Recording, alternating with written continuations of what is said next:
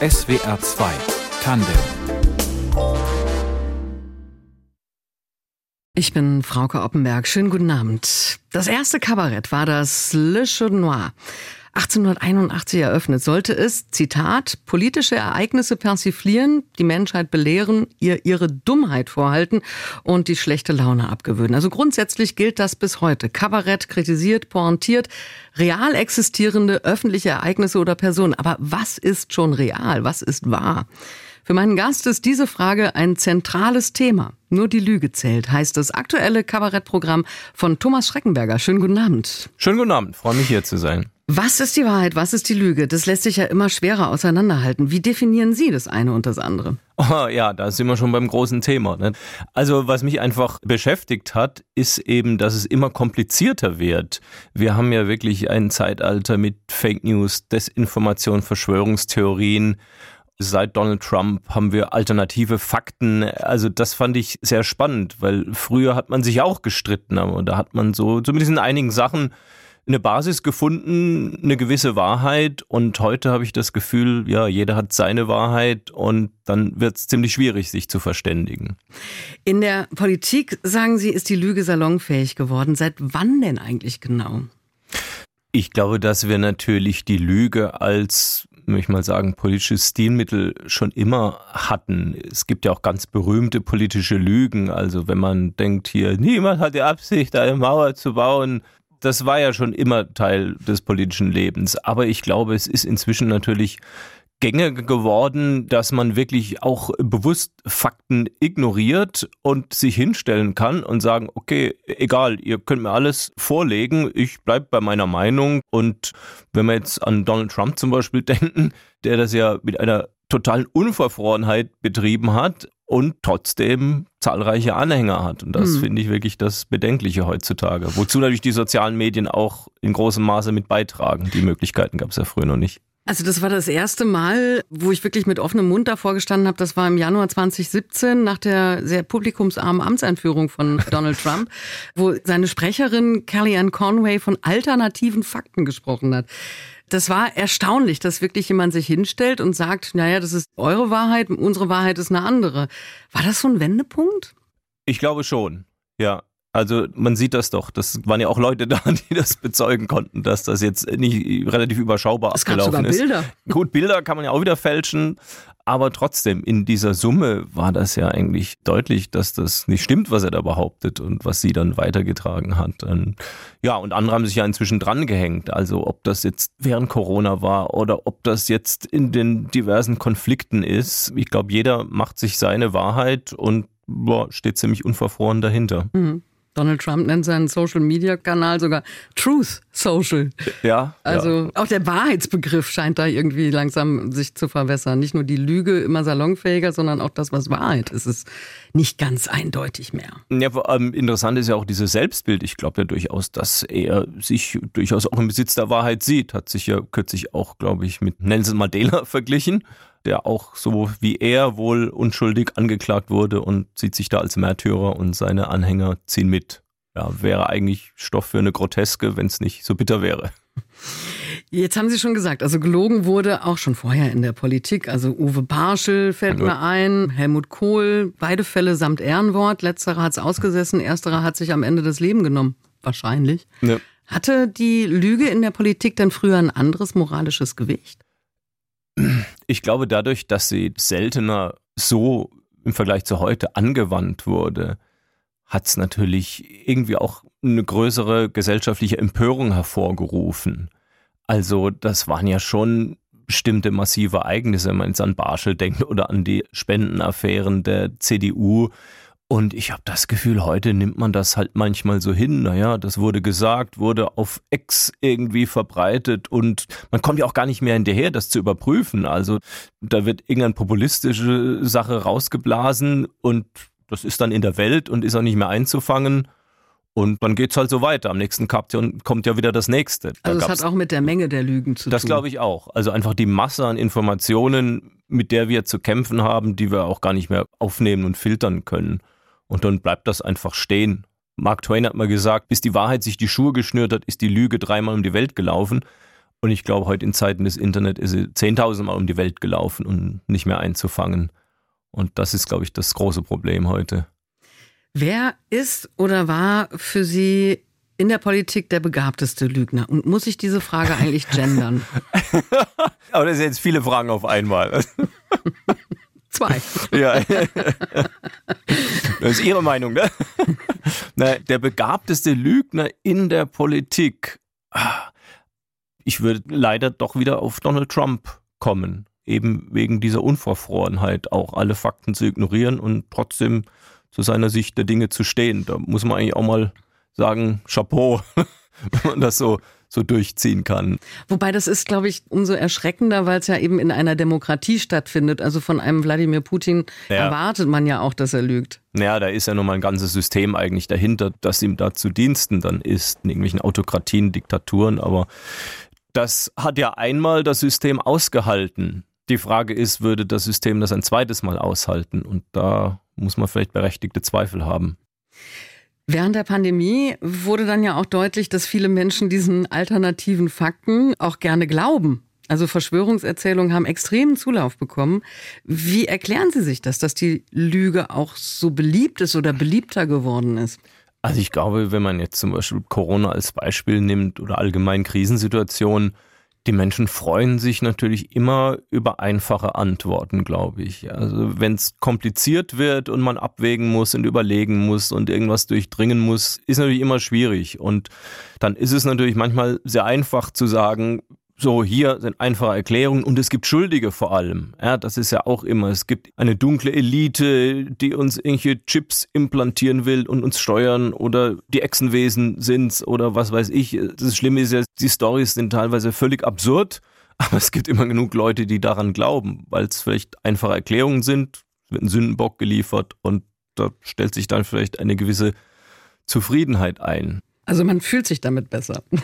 Ich weiß nicht, ob man sich besser fühlt. Das ist halt ja, man hat einen Schuldigen gefunden und ja, wenn wir Corona nehmen, da ist natürlich so ein gemeines Virus entstanden, dem kann man schlecht die Schuld geben. Das mhm. ist halt mal da. Aber wenn das jetzt in irgendwelchen finsteren Laboren war oder noch schlimmer, irgendwelche dunklen Kräfte nutzen das, um uns zu kontrollieren, habe ich vielleicht einen Adressaten für meine Frustrationen. Weil es gibt ja die Lügen, die dazu da sind, damit sich der andere besser fühlt, damit er nicht verletzt wird. Also der Brite nennt sie die White Lie. Wann ist denn Lügen erlaubt? Also ich glaube, ohne die Lüge im Alltag, es würde ja alles zusammenbrechen. Ne? Also wir belügen uns ja ständig. Ich habe im Programm auch so ein paar Beispiele, wenn man typische Situationen, man trifft Bekannte, die frisch Nachwuchs gekriegt haben und egal wie das, was da im Kinderwagen liegt, aussieht, man sagt ja sofort, ach Gott, ist das so süß. Ne? Also man stellt sich da nicht hin, guckt das musternd an und sagt, naja, hm, nächstes Mal gebt euch ein bisschen mehr Mühe. Nee, oder auch mit den eigenen Kindern natürlich. Ne? Mhm. Klar, wir erzählen denen, dass es ganz schlimm ist zu lügen, aber lügen sie ständig, ne? ob das der Osterhase ist, der Weihnachtsmann oder was weiß ich. Ja, also ist schon sehr wichtig, die Lüge. Im Alltag brauchen wir sie, glaube ich. Wann und bei welcher Gelegenheit haben Sie das letzte Mal gelogen? Die Kinder, wahrscheinlich. So kurz vor Weihnachten. naja, die sind jetzt schon so groß. Ist eher so die Zeit so, die sind jetzt so im Teenageralter, dass man dann ein bisschen über seine eigene Schulzeit lügt und mhm. sagt, ich habe damals gelernt, ich habe die Vokabeln immer regelmäßig gelernt. Glaubt mir zwar auch keiner, aber okay, man kann es ja mal versuchen.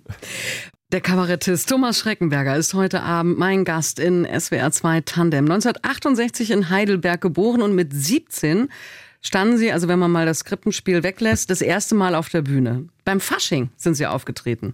Ja, tatsächlich, das waren die Ursprünge. Beim Sportlerfasching des örtlichen Fußballvereins damals war das. Da habe ich dann erstmal die Bütt betreten und vor Menschen gesprochen. Wissen Sie noch, was Ihr Thema da war in der Bütt? Naja, das war damals so, äh, man hat eben Ereignisse aus dem Dorfleben, aus dem Sportverein aufgegriffen, hat die ein bisschen humoristisch verpackt und die einzelnen Protagonisten ein bisschen auf die Schippe genommen und das waren so die Themen. Und dann kam irgendwann ein bisschen was Politisches rein, mhm. weil mich das irgendwie auch interessiert hat und das Publikum bei dem Sportlerfasching hat dann relativ verständnislos geguckt.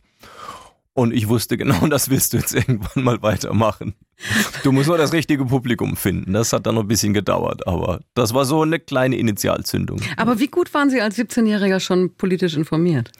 Grundsätzlich interessiert, auch durch einen sehr guten Lehrer in der Schule in Geschichte und Politik hat mich das schon auch interessiert. Man hat das verfolgt und, und später kam ja auch relativ bald dann die Wiedervereinigung, relativ spannende Geschichten, ja, die man dann schon auch verfolgt hat. Mhm. Also das war Mitte der 80er. Genau, ne? Und Ende der 80er kamen dann die Wende. Und dann habe ich auch ein bisschen angefangen, natürlich die Menschen zu parodieren.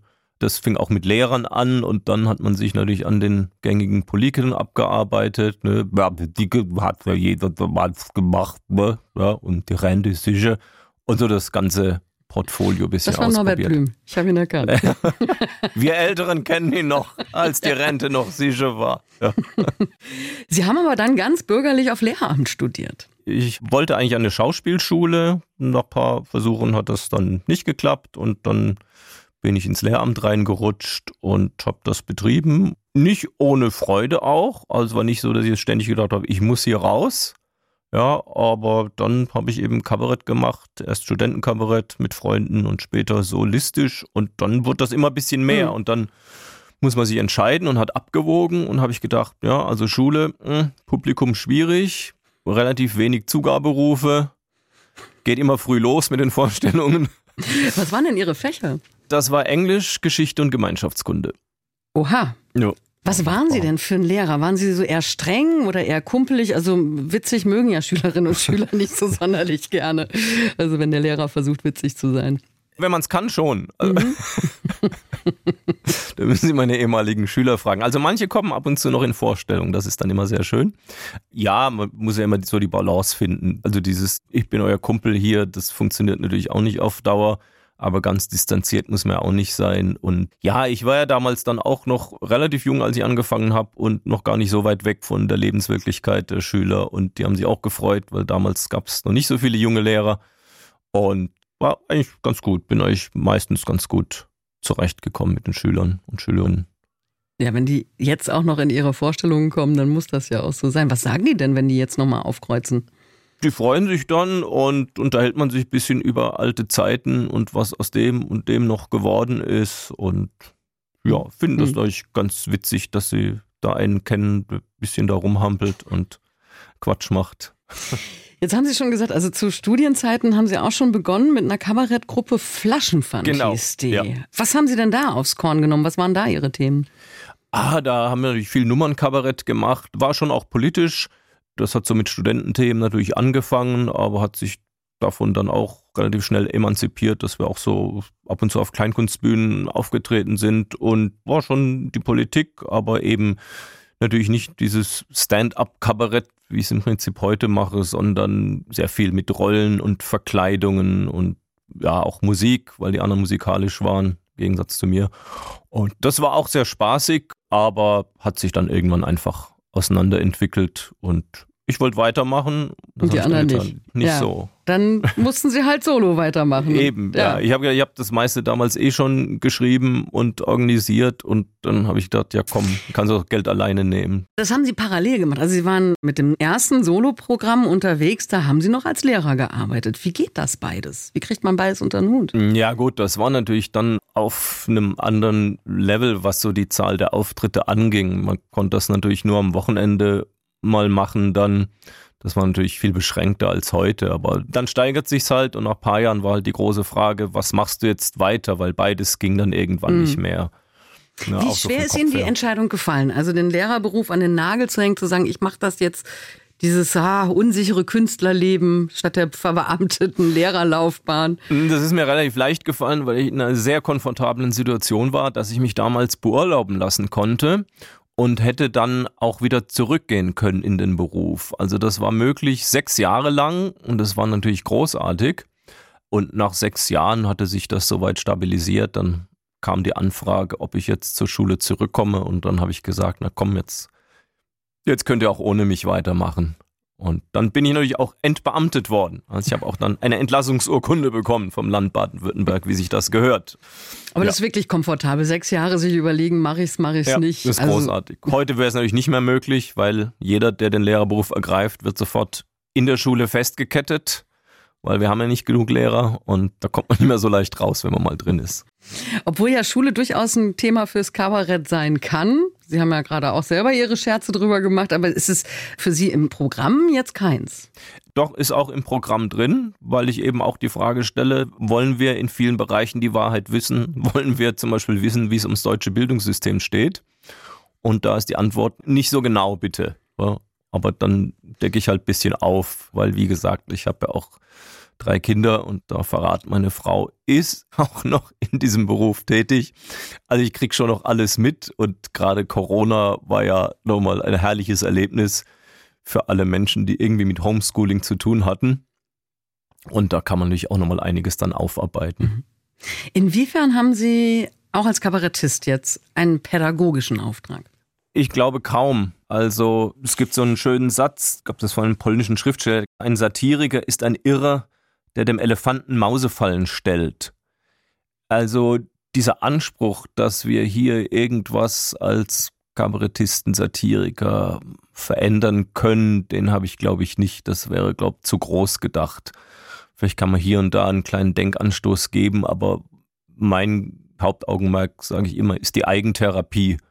Also ich habe den großen Luxus, dass ich mich vor Menschen mit Dingen beschäftigen kann, die mich beschäftigen, die mich auch nerven. Ich kann das denen erzählen, ich kann meine Witze drüber machen, kann auch mal ein bisschen drüber schimpfen. Und danach geht es mir wieder besser und ich bekomme Geld dafür. Und das ist ja eigentlich großartig. Ich muss nichts dafür zahlen, dass ich mich irgendwo ausschütten kann. Ich zitiere nochmal aus den Zielen des Le Noir 1881. Also politische Ereignisse persiflieren, ja, die Menschheit belehren, aber auch und ihr ihre Dummheit vorhalten. Ja, letzteres klappt vielleicht noch ganz gut. Das, also ich weiß nicht mit dem pädagogischen Anspruch, dass die Sache ist ja auch, man muss es so sagen, dass die Menschen, die ins Kabarett gehen, zumindest im Ansatz doch ja teilweise die Haltung dessen teilen, der da auf der Bühne steht. Ja, man kann sie manchmal natürlich auch ein bisschen erschrecken. Das finde ich dann immer ganz schön, wenn sich das mal so ein bisschen bricht. Und ich hatte es vor kurzem auch mal, dass Menschen die Vorstellung einige verlassen haben, so eine Gruppe. Und der Veranstalter mir dann sagte, die seien gegangen, weil sie mich zu systemstabilisierend fanden. ich hätte doch da mehr aufdecken müssen, was da so alles läuft und die hätten mir dann auch gerne per Internetseite noch zur Verfügung gestellt. Fand ich ganz spannend dann. also Sie waren denen dann nicht kritisch genug? Weiß ich, also wobei ich das schon interessant finde, was denn systemstabilisierend bedeutet. Wenn das heißt, dass ich hier versuche, ein bisschen die Demokratie zu unterstützen, dann bin ich gern systemstabilisierend. Ich glaube nicht, dass ich mir ein Programm irgendeine aktuelle oder vorherige Regierung stabilisiert habe. Im Gegenteil. Aber das waren, glaube ich, auch schon wieder Leute, die teilweise vielleicht in diese Verschwörungsecke schon ein bisschen reingeschaut haben und sich vielleicht von mir da noch mehr Einblicke erwartet haben. Wie viel politische Bildung setzen Sie bei Ihrem Publikum voraus? Also man muss ja schon informiert sein, um Ihre Pointen zu verstehen. Also es ist nicht nötig, dass man jeden Tag drei Tageszeitungen liest und da den kompletten Durchblick hat. Aber natürlich hilft es, wenn man so ein Basiswissen hat, was in der Welt vor sich geht. Sollte also zumindest die großen Meldungen sollte man ja, schon mal mitbekommen haben. Das schon. Also vielleicht mal, was so in der Tagesschau abends ist oder in den Schlagzeilen morgens in den Zeitungen. Schadet nicht, wenn man da mal drauf geguckt hat. Wir hören mal rein in Ihr aktuelles Programm. Nur die Lüge zählt, heißt es. Klar, auch im Ausland wurde gelogen. Die Amerikaner damals, als sie den Irak unbedingt angreifen wollten, Massenvernichtungswaffen gäbe es da ja, Pustekuchen. Gut, ich meine, Wladimir Putin hat den Amerikanern damals einen guten Tipp gegeben, hat gesagt, wenn ich die Amerikaner wäre, ich würde Massenvernichtungswaffen finden. Ein Schlingel, schon damals. Jüngeres Beispiel, 2018, der Blogger Khashoggi geht in die saudi-arabische Botschaft in Istanbul, kommt nicht mehr raus. Die Saudis behaupten lange, er habe die Botschaft wieder verlassen. Später stellt sich heraus, das stimmte nur in Teilen.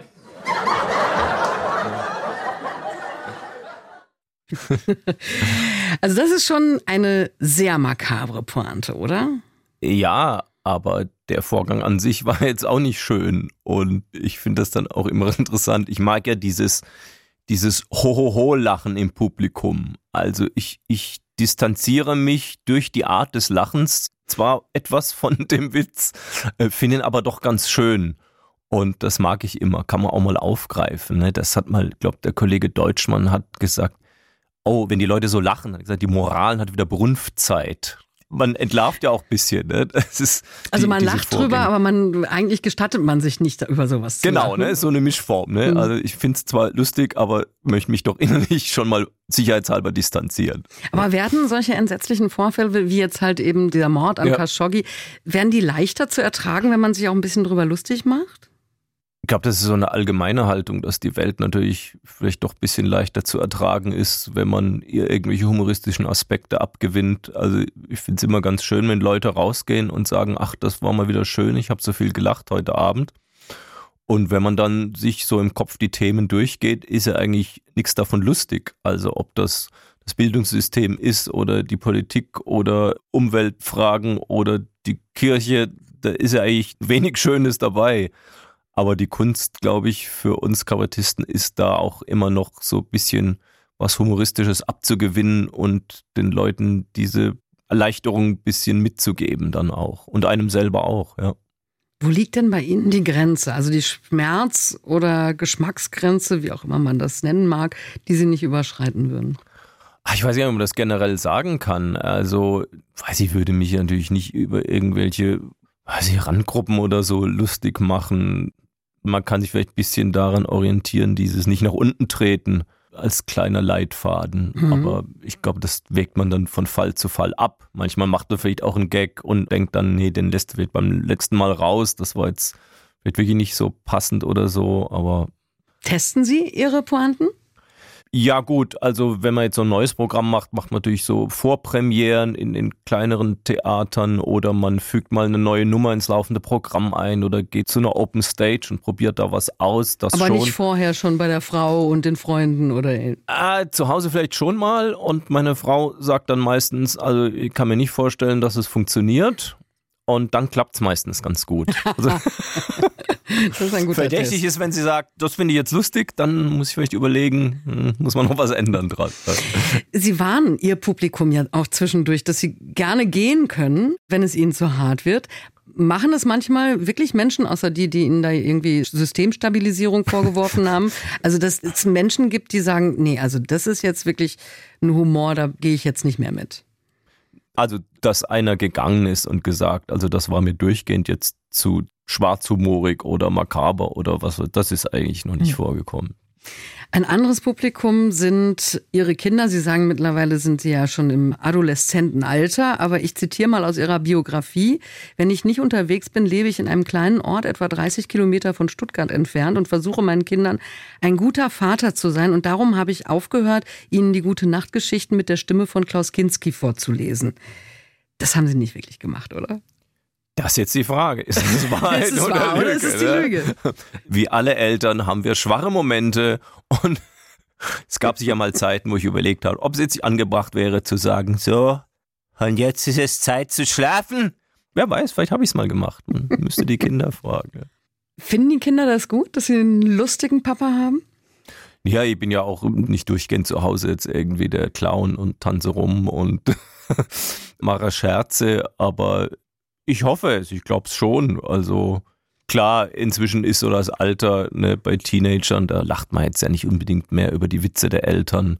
Wenn so ein gequältes Mundwinkelzucken rauskommt, dann darf man sich schon drüber freuen, glaube ich. Ne? Ansonsten ah. kommt, ach Papa. Ja, ach, ja, Papa. genau. Oh. Aber sie kommen ab und zu auch mal mit zu einem Auftritt und ich glaube, sie finden es dann auch ganz nett. Ganz nett ist schön. Da kannst du ja schon auf die Schulter klopfen. Das ist nicht das erste Mal, dass Sie den Fokus auf die Lüge richten. Ene Mine Mu, Wem traust du, hieß zum Beispiel das Soloprogramm davor. Was fasziniert Sie an der Lüge? Ich weiß auch nicht. Es hat sich irgendwie so ergeben. Ene Mene Mu, Wem traust du, ging dann eher so in Richtung des Vertrauensverlustes, auch in Institutionen, ob das Politik ist oder Kirche. Dass es auch einfach so eine Orientierungslosigkeit in unserer Zeit teilweise ist und die Lüge dadurch natürlich auch leichteres Spiel hat. Mhm. Und die Möglichkeiten, also was fasziniert mich dran? Die Möglichkeiten, die es heute natürlich gibt, auch durch die sozialen Medien, da gezielte Desinformation zu betreiben und wie man dem begegnen kann. Und das ist ja auch schon im Alltag. Also ich erlebe das ja selber, wenn meine Kinder kommen und sagen, ich habe das und das irgendwo gesehen. Das ist meine erste Frage, wo hast du es her? Von TikTok. Ja, ja dann sage ich, gut, dann guck nochmal, ob du die Information irgendwo anders auch noch findest. Ja. Es muss ja nicht falsch sein, aber ja, dass man schon den Kindern irgendwie ein bisschen erklären muss, nicht alles, was irgendjemand im Keller mit einer Taschenlampe aufgenommen hat, muss die Wahrheit sein. Mhm. Sie sind jetzt mit dem Programm auch schon ein paar Mal aufgetreten. Wie gut kommt das an? Das, das funktioniert sehr gut. Also das ist ein sehr schönes Programm. Über die Lüge lacht gerne der ein oder andere. Schon irgendwie. Ist ein gutes mhm. Thema, weil das ja wirklich auch jeden Lebensbereich abdeckt. Also das ist ja immer das Schöne. Man sucht sich ja so einen roten Faden und dieses Lügenthema, das findet man ja überall. Das findet man natürlich in der Politik oder ob das irgendwie in der Kirche ist oder was Umweltfragen angeht, Greenwashing in der Industrie. Also das deckt so vieles ab, deshalb ist das natürlich für einen Kabarettisten ein sehr dankbares Thema. Einfach. Jetzt kommen aber jeden Tag neue Lügen dazu. Also wie sehr verändert sich so ein Programm auch noch, wenn Sie es schon spielen? Das verändert sich natürlich ständig, weil es gibt auch eigentlich immer einen aktuellen Teil, der so sich um die Dinge dreht, die halt so in den letzten Wochen, Monaten passiert sind. Und da guckt man schon immer mal so, was ist jetzt wirklich wichtig, was sollte man jetzt einbauen, wenn dann natürlich da irgendwie ein Bundesverfassungsgerichtsurteil kommt und plötzlich die Ampel nicht mehr weiß, wo das Geld herkommt, muss man sich natürlich auch mal hinsetzen und überlegen, ja, sowas kann man dazu schreiben. Und das ist eigentlich immer im Fluss, das Programm ein bisschen. Wie unangenehm ist es, wenn keiner lacht, obwohl Sie sich sicher waren, dass die Pointe sitzt? Oder ist es überhaupt schon mal passiert? Natürlich kommt das vor. Man sitzt ja zu Hause im Kämmerlein, denkt sich was aus, denkt, das ist der Riesenbrüller probiert das zum ersten Mal und man schaut in viele fragende Gesichter. Dann probiert man es vielleicht noch ein, zweimal aus und irgendwann kommt vielleicht die bittere Erkenntnis, es. Es, es liegt wirklich nicht am Publikum, es liegt an der Pointe, die ist in dem Fall nicht witzig.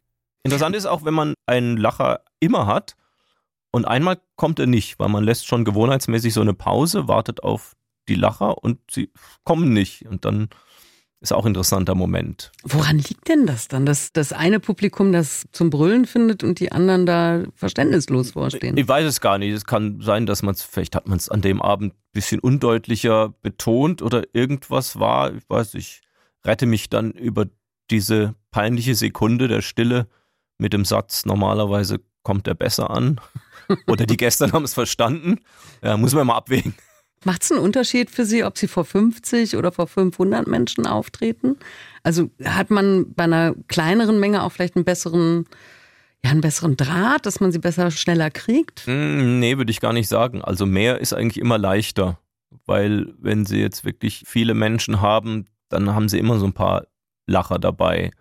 Aber wenn es jetzt nicht so viele sind, muss man schon gucken, dass man möglichst alle mitnimmt, damit die Stimmung so in Gang kommt. Natürlich ist auch, kann auch eine tolle Atmosphäre sein, enge Kleinkunstbühne, vollgepackt, müssen gar nicht so viel drin sein.